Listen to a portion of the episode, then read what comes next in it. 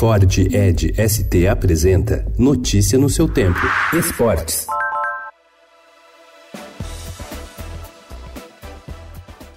O atacante Neymar reconheceu ontem ter privilégios na seleção brasileira. Ele vai completar 100 jogos pela equipe hoje, no amistoso contra Senegal, em Singapura, e avaliou que o tratamento diferenciado é natural diante de sua importância. Disse que o mesmo acontece, por exemplo, com o Messi no Barcelona. No Barcelona, o Messi tem um tratamento diferente. Por quê? Porque ele é mais bonito? Não, porque ele decide, porque ele conquistou aquilo.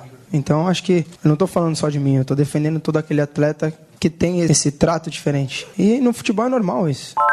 O técnico Tite voltou a criticar a PIT, empresa que organiza os amistosos da seleção brasileira, pela falta de respeito com a equipe. Desta vez reclamou do fato de não poder treinar no Estádio Nacional de Singapura, local do amistoso de hoje contra Senegal. No mês passado, o treinador se irritou com o péssimo estado do gramado em que a seleção enfrentou o Peru.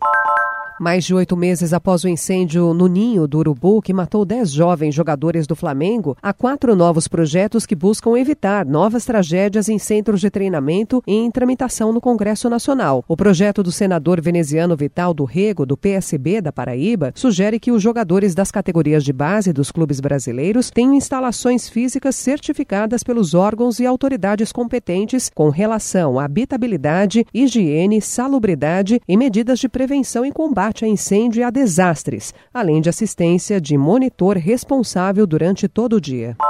A Rússia voltou a ganhar medalha de ouro por equipes no Mundial de Ginástica Artística depois de 28 anos. A conquista ocorreu ontem na competição que está sendo disputada em Stuttgart, na Alemanha. Liderados por Ivan Stretovic, Arthur Dalaloyan e Nikita Nagorny, os russos tiveram pontuação total de 261,726 pontos, apenas 0,997 à frente dos chineses, campeões de sete dos últimos oito mundiais.